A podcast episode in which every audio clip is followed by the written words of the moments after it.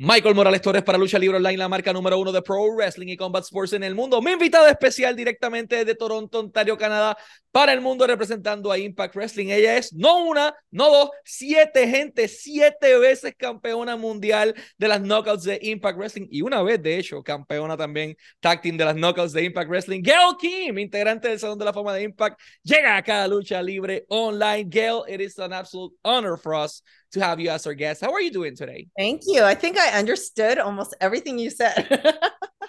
Wait, do you you know Spanish? I know very little, but it's it's pretty easier language, I guess, to kind of get if you know the basics. Yeah. So where did Gail Kim learn the basics of Spanish? I'm curious. Well, now. I actually I grew up in Canada, so I had to learn French. So I did eight years of French.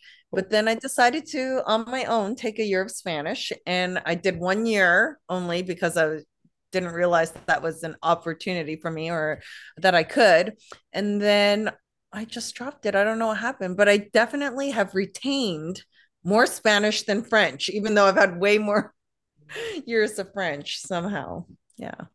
Gail, your career is beyond interesting in your life itself. Uh, yeah.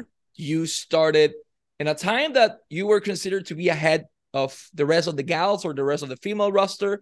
Um, and you've been quoted by several talent in our interviews as their inspiration to be, you know, to be become a wrestler itself. So you started in the year 2000, as far as I recall. Who was the person or the company or the match that inspired Gail Kim?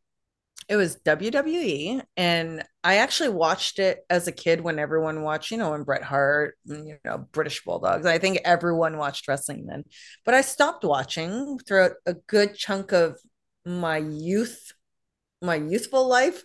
and then in college, I just started changing the channels. And at the time, that was when they were starting to use the women a little bit more. It was like Trish, Victoria, you know, Molly, Holly, Ivory. And so Trish was the one that I knew because she was from my hometown, Toronto. So I, I knew her as a fitness girl and I saw her evolve into this wrestler. And um, I greatly admired her for that. And she's the one who kind of brought my eyeballs back to WWE. But once I saw the women's wrest, you know, the women wrestling in that division, I would say Molly Holly was the one that really, I was just like, wow, I just love the way you move in the ring. I was so, I just admired her so much. She moved with this grace that I had never seen from a female before. And so I became kind of obsessed and, and someone I trained with worked with her in WWF at the time and was in Memphis pro wrestling with her. And so he introduced me to her and she couldn't have been the nicest. I mean, if I looked up to anyone, I couldn't have asked for a better person because she was so nice and took my stuff and created gave me my opportunity to be even be in that company. So I'll always forever be grateful to her and she's always been a good person and a good person to look up to. I think everyone feels that way that has met her. Yeah, she's a great person. Great person for sure. Molly Holly inspired Gail Kim to become what she is today. And almost 23 years after your career started inside the ring, you're in a total different position. You are yeah. on an administrative position or administration position. You are part of talent relations inside Impact, one of the most brilliant minds behind the Knockouts division. Did you ever expect your career to be as successful as it is today when you first started? No, because I got fired, right?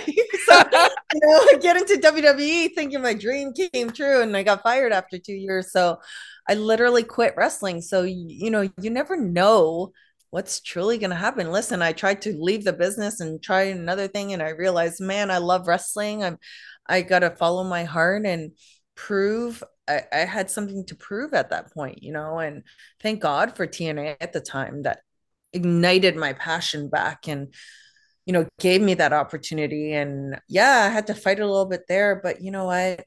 Uh, and I I will always be grateful for winning the WWE Women's Championship on my first night. I, I'm grateful, but at the same time, when you fight for something for so long and work so hard, and having that first Knockouts Championship, that really showed me that yeah, I think it's such a sweeter a moment when you fight for it, you know, and it be, it's a long road to get there, and the battle was there, and that you proved yourself. And so, um, yeah, it was two different two different journeys, but I'm glad I made. I wouldn't trade anything in the world for my road of my ups and downs and my roller coasters. And you know, people can shit on the fact that I shouldn't swear, but can poop on the fact that no you know the way it. that maybe my WWE runs went. Um, but if they didn't go that way, would I have had the career that I had? Would I have felt like I had to prove myself? Would I have gone to TNA? Would I have, you know, all those things? Would these things have happened? So I wouldn't trade one moment um, for anything, to be honest. Yeah. What do you recall of that first night, today's Impact Wrestling? Back then it was TNA and yeah. Both ambiances were so different like we were seeing something on impact back then that it was not seen anywhere but you yeah. had the opportunity to be a part of it to be uh, that centerpiece they were looking for at that knockouts division so what do you recall that the first night in the job oh the first night at tna yes with impact oh well i was just uh, I mean, TNA, the first day was our first day on Spike TV. So I was just managing then. And so I was, I had to go through a year and a bit of managing. So at the beginning, just walking into the company, I was just super excited to see all the people that I worked on the indies with, like the Petey Williams, the Bobby Roodes, the Eric Showtime Young, you know, all these people I worked on the indies. It was basically like coming full circle again to the people you know, when you're a student of the game, you're so passionate and you just want it all. And like those feelings came back flooding to me after the fact. And so I was super excited because it was the beginning of the Spike TV era for us. And so that was a huge era for us. It was just exciting to be a part of it, you know, to be part of something that was growing and that we were kind of the underdog. We've always kind of been the underdog. So it's it's exciting to always have a challenge and to always have that goal to strive for and to prove yourself and to prove to the fans that yeah we're a great company i'm a great wrestler or they're great wrestlers and it's just always a constant challenge which i like Gail, what makes you happy enough about pro wrestling to keep doing this after 20 plus years? Like people yeah. change careers all the time people yeah. are you know they become attorneys and then they change to a different pathway yeah. but you decided to stay in that lane that is called pro wrestling so what motivated you enough to stay here it's it's a funny business you know? I think you know we all say it's almost like it's a saying i guess I, you probably you may have heard it but it's almost like the mafia. Once you get yeah, in you, you get out. you can't get out you know you're stuck no matter. So i'm actually very fortunate that i've been able to retire and still go on in the business especially as a woman you know? I think that there's there's absolutely uh, more opportunities growing for women in this business and i love it i think it's very important for us to have more women you know in management positions and things like that um it, it was a natural progression i'm just I just loved it. You know, it's very, it's a very rare thing to go in your life and to find the love of your life in terms of your career. So why would you give that up when it doesn't feel like a job? Yes, you go through your normal frustrations of any job you would have. Listen, it's real life, but at the same time, I don't want to do anything else. Why would I? And I feel like I put in so much time into it to become good at what I do. And listen, when I retired and I became a producer and moved into other positions, I'm relearning again. I may know the wrestling business, but that doesn't mean I know that position that well. And I want to become good at my position as well. You know, it took me a, I always tell people, wrestlers to this day, they might have thought they think of me as a good wrestler from that. You know how long it took me to become good? It took me a long time to become good. It took me a long time to be confident. It took me a long time to be able to become a leader in this business. And it's going to be the same when I move up and do other positions in this company. You're just starting all over again, right? And trying to prove yourself all over again. Gail, you're currently producing what I've stated for the last three years that it's the best women's division in the world, period. The knockouts have been day in and day out proving the world that women's wrestling can be main event in the card, they can be a main event in the pay-per-view, they can be the centerpiece of every single pro wrestling program. So how do you feel facing this new demon, let's say this way, because you dominated the, the ring, the in-ring yeah. competition, and now you're dominating the backstage you know of wrestling as well so how was this transition and how do you feel having in your hands the future of pro wrestling well, I want to clarify one thing. I think a lot of people just see it all on me. You got to understand this is a team effort. It's yeah, not just me. I can't do it all by myself by any means. I might have the heart to support them wholeheartedly, but there's a creative team, there's the management that makes the decisions to make the knockouts a very important part of the show. Those decisions aren't mine. You know, I I do my job and I I love the girls and they're my whole heart and I'm there that division is my baby. And so there's a lot of people involved, you know, um, uh, Lance Storm currently uh, produces the women as well, so it's a joint team effort with Lance Storm and myself, and and the creative team of Jimmy Jacobs and Robert Evans that write the show, and other people like a Tommy Dreamer and Scott D'Amore who are in the office. It really is a collaborative effort, and the girls, um, you know, being such a great group of girls, it, creating the environment where the girls feel like they're all working, they all support each other. It's none of you know of course it can be a very competitive work um, environment for a lot of the industry because you know you're competing for spots but they support one another. They they want each other to have the best matches. It's it's great to see. And that comes from the whole management team creating that environment for everybody Gail, highly probable this is a question that you be, you're going to be asked several times during this media tour, but it's about Mickie James, the new yeah. reigning defending knockouts champion of Impact Wrestling, stated uh, back then in an interview that Gail Kim is not coming out of retirement to wrestle anyone. I've already asked her, but things are different. Yeah. Mickie has the title. She's under her last rodeo as well. Yeah, um, she does have the title. she does. She does have the title, and she is in the last rodeo. Is this something that may interest you? Because obviously, when you hang your boots, uh, you do it. It's a, it's a really difficult and personal decision. Yeah. You go through a lot of processes. Is going yeah. back to the ring with Mickie James something that can be considered in the future, or not for now? I know Mickie mentioned it, you know, and it's funny. A couple of people they must it must have been an interview that everyone saw because I've been asked this question. But I, I this is what I say: I love and respect Mickie James to the highest regard. So if she wanted me to come out of retirement to wrestle her for a I would do it just because I respect her that much. I would oh, just oh, need the time to prepare physically. Um, and people are asking, so does that mean, listen, you never say never in wrestling? And um, I don't think I would do what Mickie did. I was saying to everybody because she kind of started at the bottom and worked her way up. I'm like, that's a lot of matches to have. um, but you never say never to a dream, dream scenario so you never know. It could be anything. Well someone's just got to put together the right scenario for it to be something because listen we're all wrestlers. We all love it.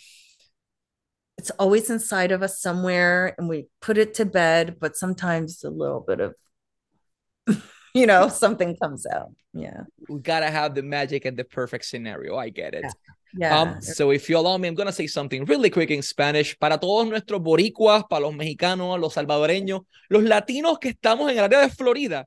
El 20 yeah. y el 21 es su día. 20 y 21 de enero, Osceola Heritage Park, Orlando, Florida, boletos a la venta ahora mismo en Ticketmaster. Impact Wrestling regresa con New Year's Revolution 20 y 21 de enero, Osceola Heritage Park, Orlando, Florida, Mickey James, Jordan Grace, Josh Alexander. Hay una enorme gama de superestrellas que Impact tiene en su roster que le está dando lo mejor día y noche. Laredo Kid está desde su casa respaldándolo, pero mientras tanto Black Taurus, mexicano, también va a estar allí presente esa noche. Hay una gama de superestrellas, usted no se lo puede perder por nada del mundo. Ticketmaster.com para boletos o simplemente hacen clic aquí a la parte de abajo de la entrevista, clic y los va a llevar directamente a Ticketmaster. Así que 20 y 21 de enero, de Heritage Park, New Year's Revolution de Impact Wrestling, Ticketmaster.com para boletos, no se lo pueden perder por nada del mundo, which leads me to my next question. New Year's Revolution, the 20th and the 21st of January. Yep. Impact Wrestling this returns weekend. Yep. this weekend. Yeah, yeah, yeah. yeah, yeah, yeah. Impact returns to Orlando, Florida, with the best women's division in the world. What yes. can we expect from Gail Kim, from the Knockouts, and from the whole Impact Wrestling family in what's been so far, you know, it's been a great couple of years. I know yeah. 2023 is going to be way bigger. What can we expect from you guys? Oh my gosh. I, you never know what to expect from us, to be honest. I swear we've been so great with all our surprises. I mean, listen, Santino Marella is now our director of authority. I you popped. never know. I know. I pop too. I you just never know who's going to show up. And I'm going to be so entertained by this. Just that alone, just him being the director of authority there's going to be shenanigans there's going to be entertainment there's going to be some great entertaining spots. I just i'm so excited. And frankie kazarian came back home at hard to kill as well. Yes. I mean oh gosh. And lisa marie showed up. You just never know what you're going to see with us. And even if you're not a wrestling fan uh, which i'm sure mostly are wrestling fans listening to this even if you're I always tell everybody, even if you're not a wrestling fan, wrestling's fun to watch live, regardless. It's never boring. I promise you won't be bored. Um, and we we are an extremely interactive show, so you'll get to be part of pre-show meet and greets, post-show meet and greets. Uh, there's some VIP packages you can be um, a part of, but mostly entertainment and a hell of a night of wrestling or two, Friday and Saturday. So impactwrestling.com or Ticketmaster, you can get your tickets for this weekend. That's so awesome. I'm going to say something again in Spanish. Todos los jueves, every single Thursday, 8 de la noche, hora del este, 8 p.m. Eastern Standard Time.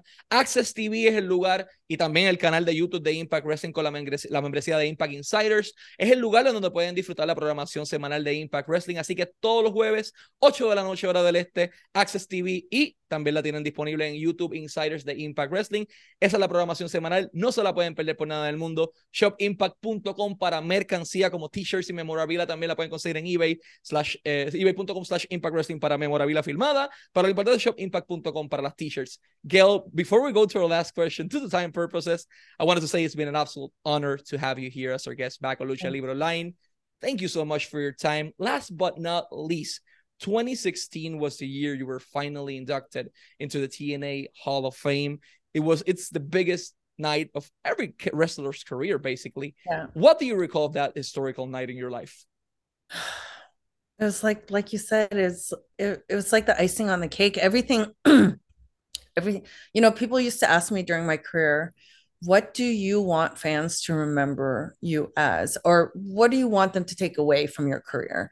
And i always had the same answer and that was that i want fans to remember me because i was never a huge character per se you know? I was just kind of fought for women's wrestling i knew i just loved wrestling. I loved being in the ring. I knew my strength in wrestling in this whole business was the sport of wrestling I wanted fans to remember me as one of the best and and I wanted my peers to remember me as one of the best and um just to have that accolade and that um moment was I think every wrestler's dream come true. I mean, I I couldn't have asked for more and that's pretty much after that is when I asked myself, okay, um, you know, my back I couldn't walk after matches. So it's like, okay, Gail, what's your next goal? And I couldn't answer it at that point.